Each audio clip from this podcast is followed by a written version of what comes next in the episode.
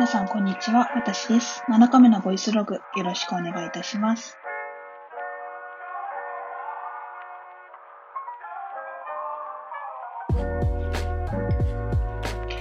ガッキーと星野源が結婚ですって。やっちまいましたね、こりゃ。私、あの、後からお話しするんですけど、あの、カナダにいるときに、えっ、と、逃げ恥？逃げるは恥だが役に立つ？だっけ？を見てたの。リアルタイムで見てて、なんかぜ、あの、日本で、えっ、と、逃げ恥のドラマがやった後に絶対 YouTube で誰かが 上げてくれてて、だからめっちゃリアルタイムで私逃げ恥を見ててすっごい好きで、カナダにいるにもかかわらず、あの、踊りもマスターして、あの、お家のみんなで踊ってたんですけど、そう、思い出の、私にとって思い出の逃げ恥ドラマ。でね、私の彼はね、楽器のことがすっごい好きなので、あの、さっき話したとってもショック受けてました。で、私は、あの、嵐のニノが好きなんですよ。だから二人の好きな人はね、既婚者になってしまったということで。うん。どういう風にね、あの、メディアに出るんですかね、みんなね。楽しみですね、これからね。あとは、私勝手に、あの、同い年の長澤まさみ、長澤まさみが同い年なんですけど、あの方がどんな方と結婚するのかすごい気になります。同い年だからっていう理由で。そうそう、あ、そう、同い年っていうことだけで、あと渡辺直美ちゃんも結構あの好きで仲間意識かなりあるんですけど、まあ、全く関係ないですよね。みんな幸せになってほしい。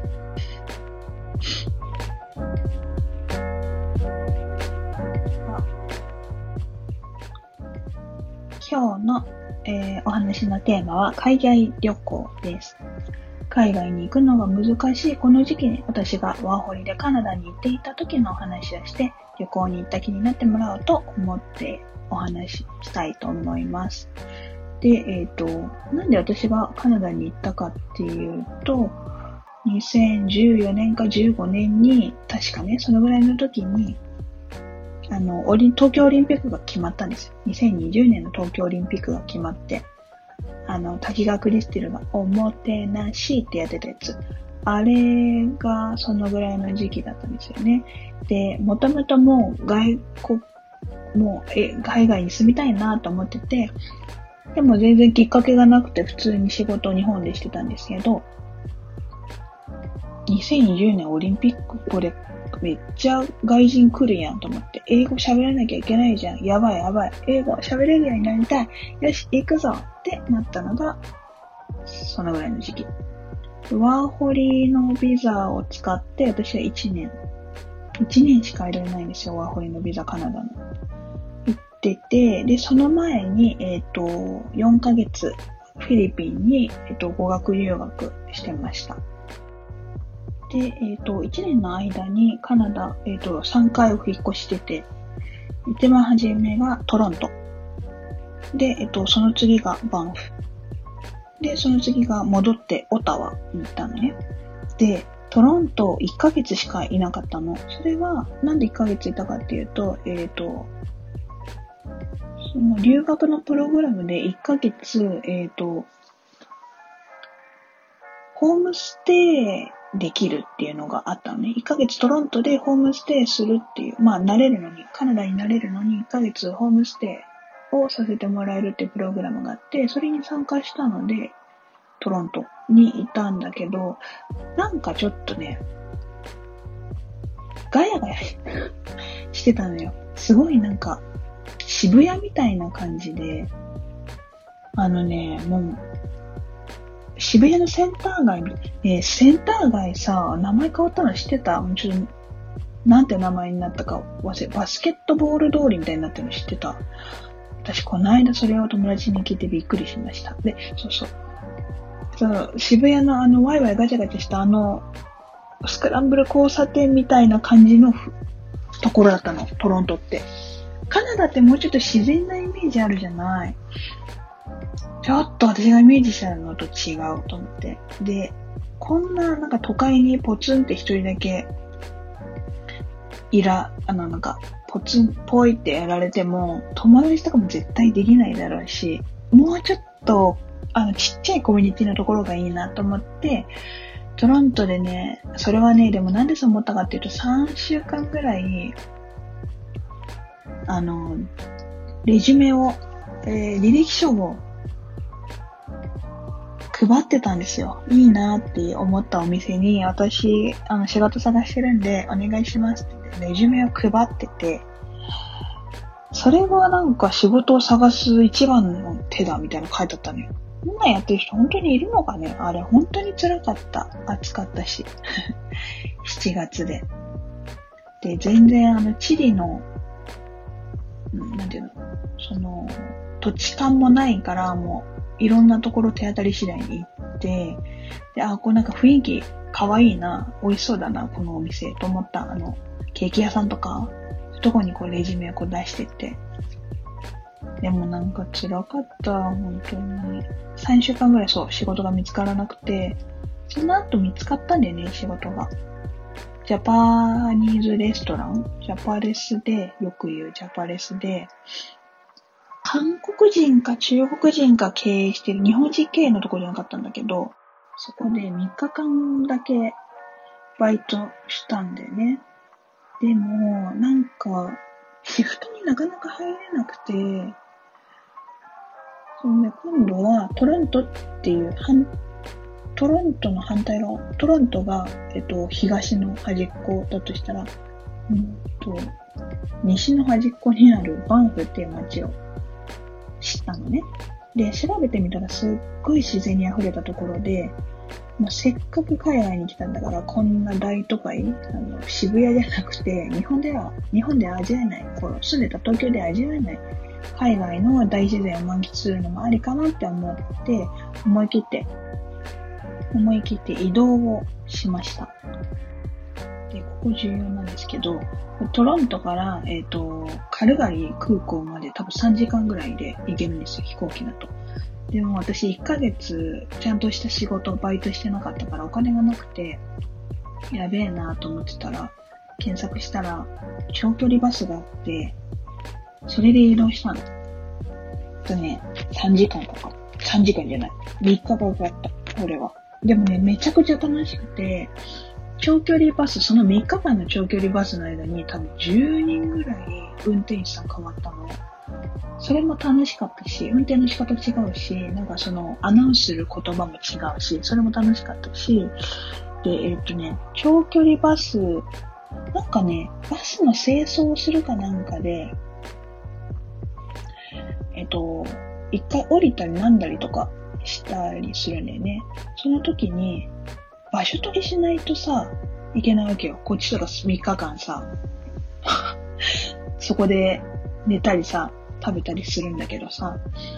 だから、あの、どうしても、普通の、えっと、観光バスだから、席が繋がってるの、二つ。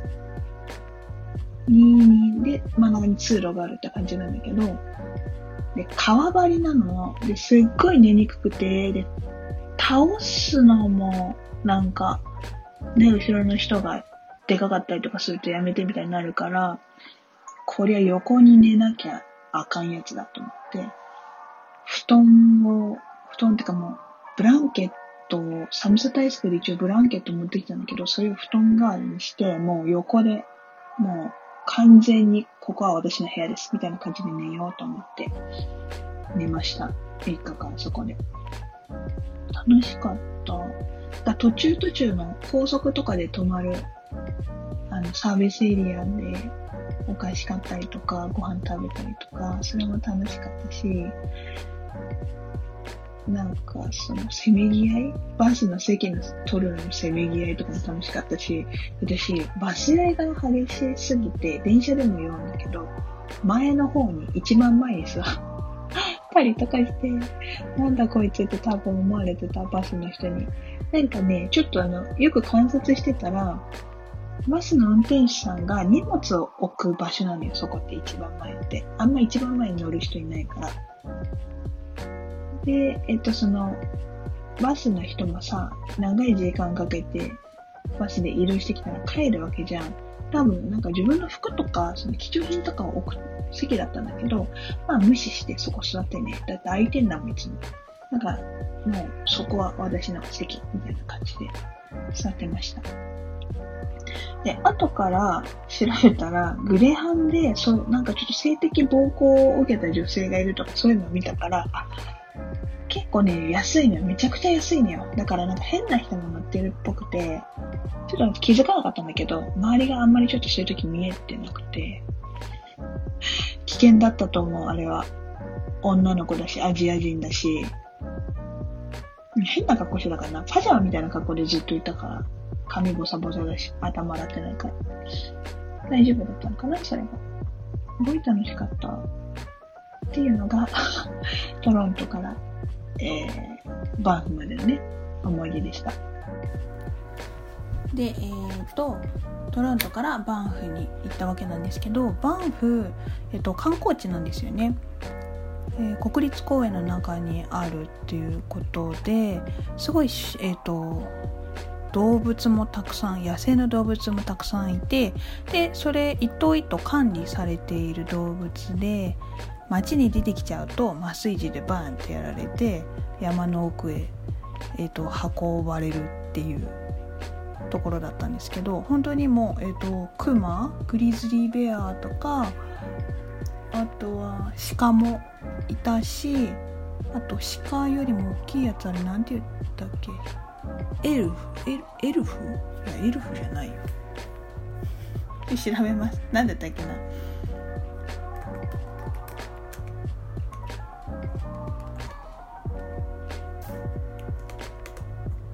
エルクとか。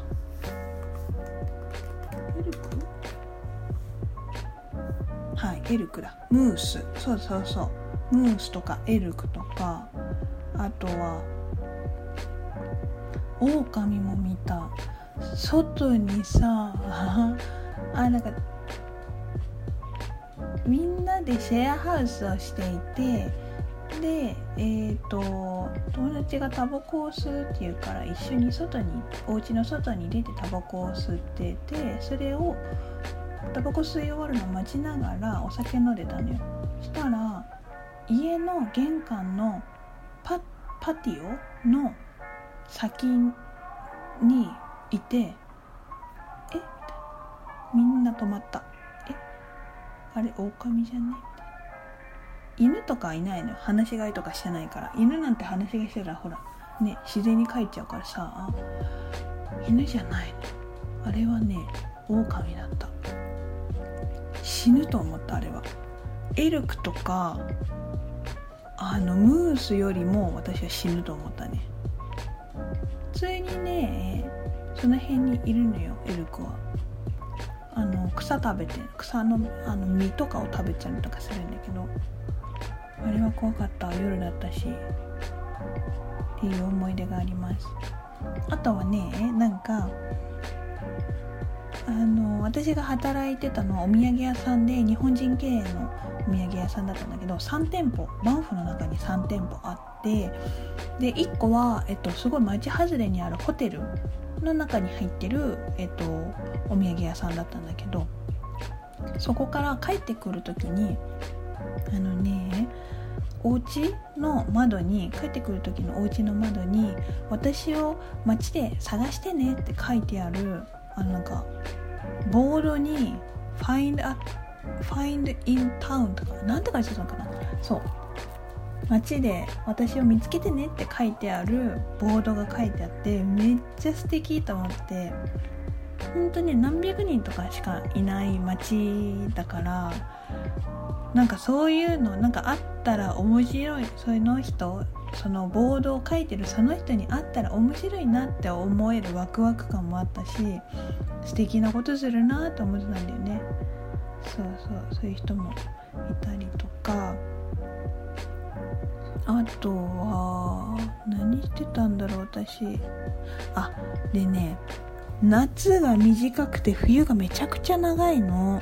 だからスノボもしてました。3つぐらい。サンサンシャインビレッジとなんかね3つぐらい山があってそこに通ってもうねスケールが違う。もう私えっ、ー、と長野とか新潟とかしか行ったことなかったんだけどもうもう全然違う。もう山深い。どういうことって感じ。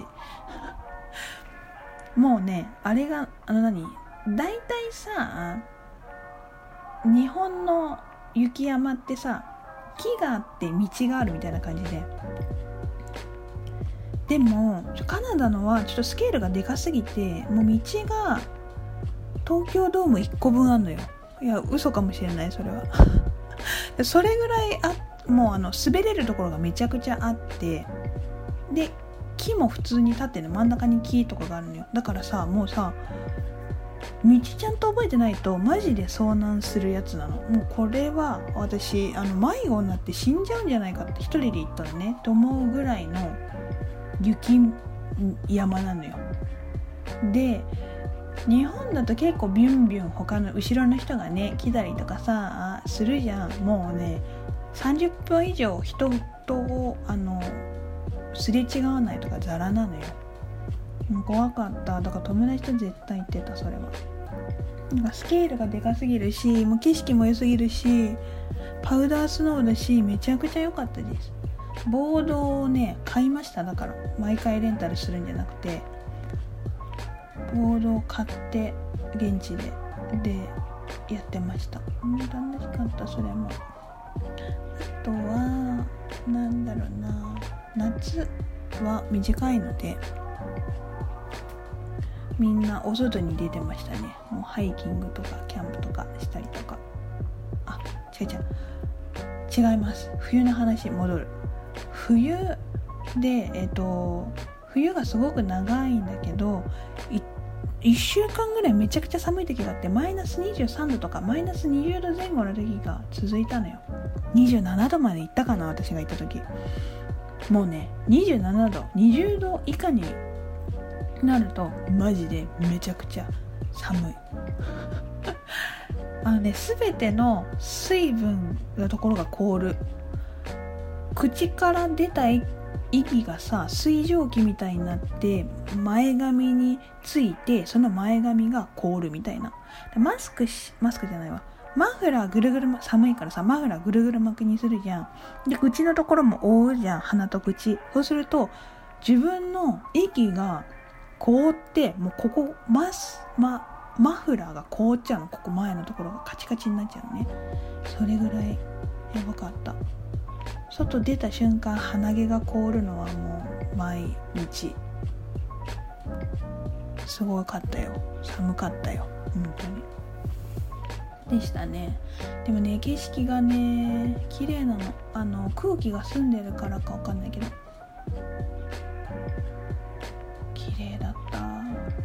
ロッキー山脈の本当に麓にあったから360度山に囲まれてたの。もうそんじょそこらの山に囲まれてるレベルじゃなかった。もうすぐそこが山。本当に。あの富士山の麓マジで麓に住んでるみたいな感じ。富士山の11合目ぐらいのイメージ。合ってるかな？360度富士山があってその真ん中に住んでるって感じ。もう全部山でした。でその中でもいろいろな観光地がある中でも私がめちゃくちゃいいなって思ったところがペイトーレイクっていう湖だったんだけどめちゃくちゃ綺麗。もうね自然界の色なんですか？これはっていうぐらいの何色あれ？エメラルドグリーン。もうちょっと乳白色のグリーンなの。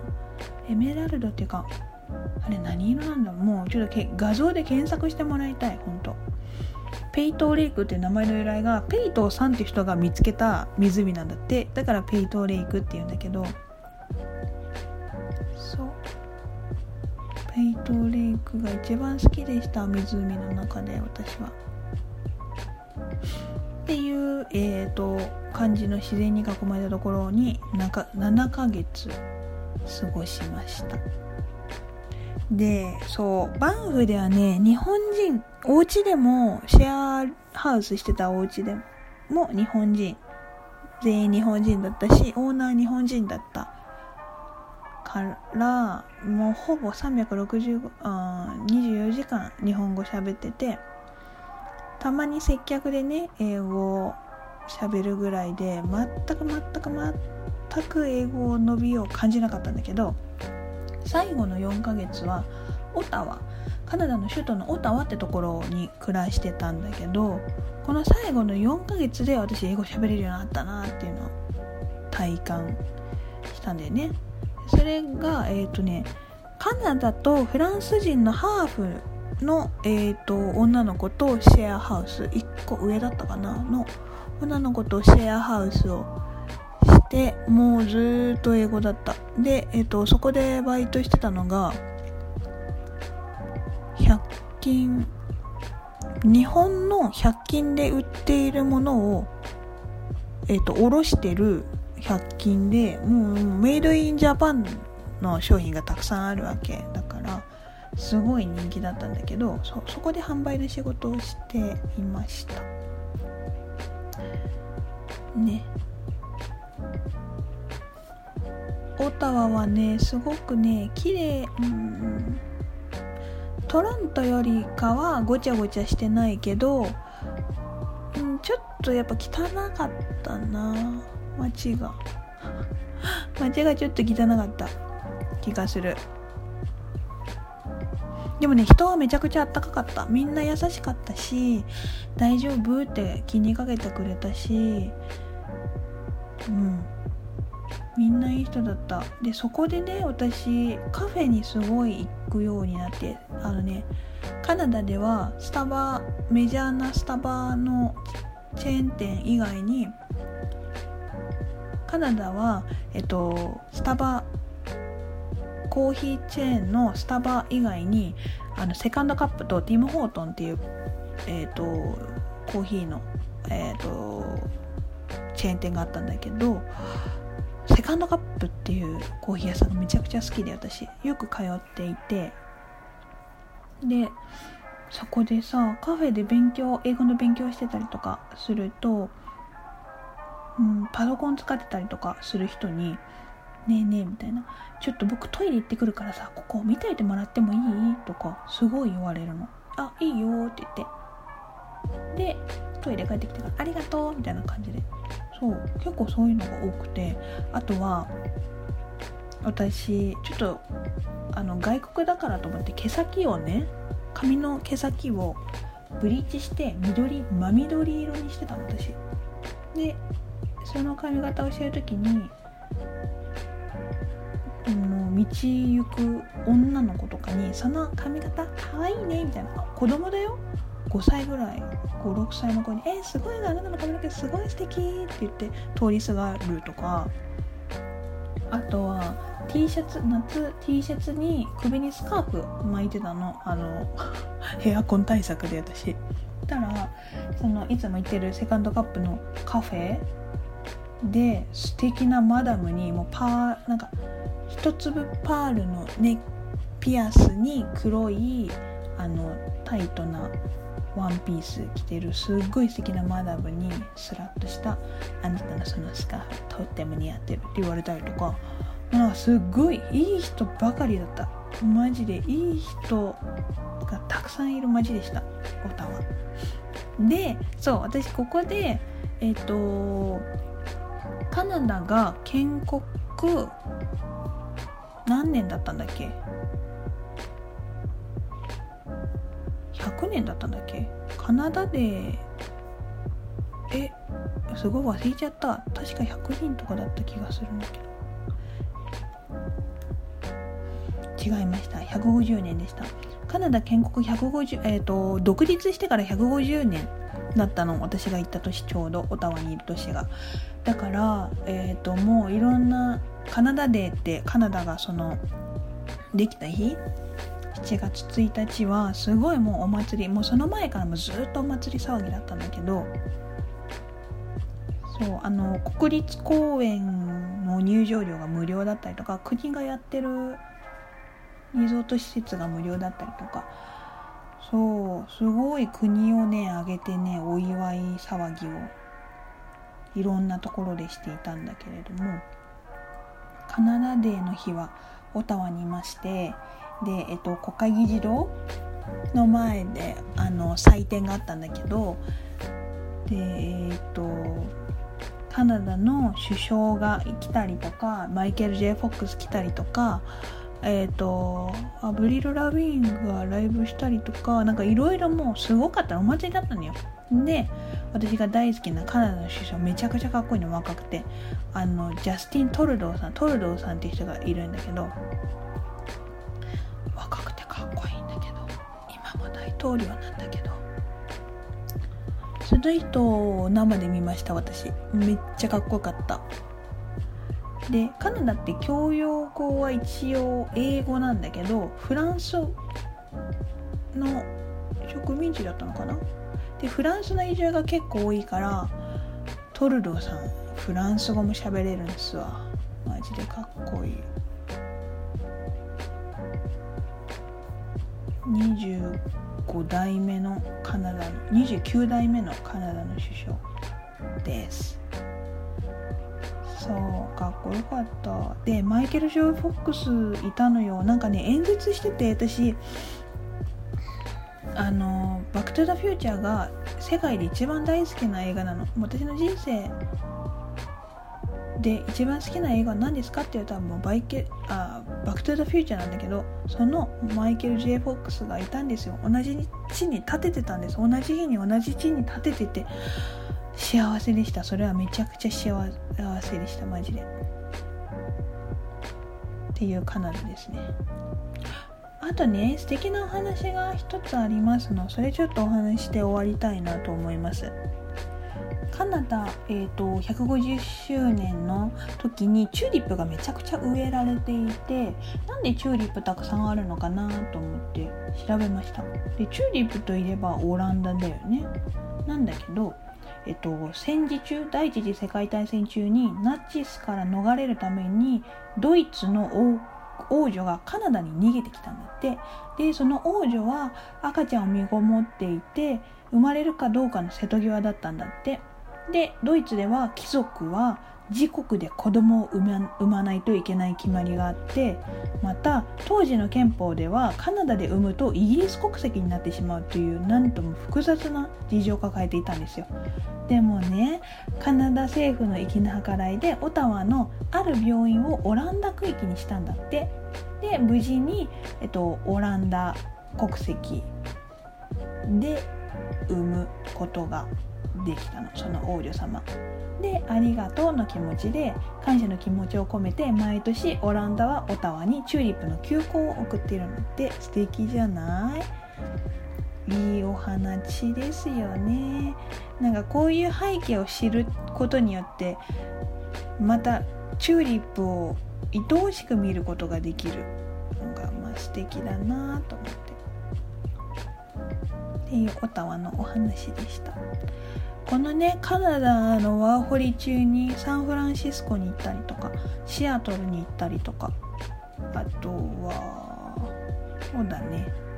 あと一番冒頭にも話した赤毛のアンのなんだっけプリンス・エドワードとプリンス・エドワード・アイランドとかいろいろ行ったのでまあその話もできたらねと思います。でそうそう。バンフと私仕事で北海道にも行ってたんだけど北海道の意外な接点接点カナダと北海道っていろいろな共通点があるなって思ったこともお話できたらいいなと思いました。いかがだったでしょうか？なんかあんまり観光地っぽいところには行ってないのであの住んだ時の話をしたので皆さん楽しんでいただけたかちょっと謎ですがこんな感じであの87チャンネルこれからもよろしくお願いいたします。では皆様次回の更新でお会いしましょう。バイバーイ。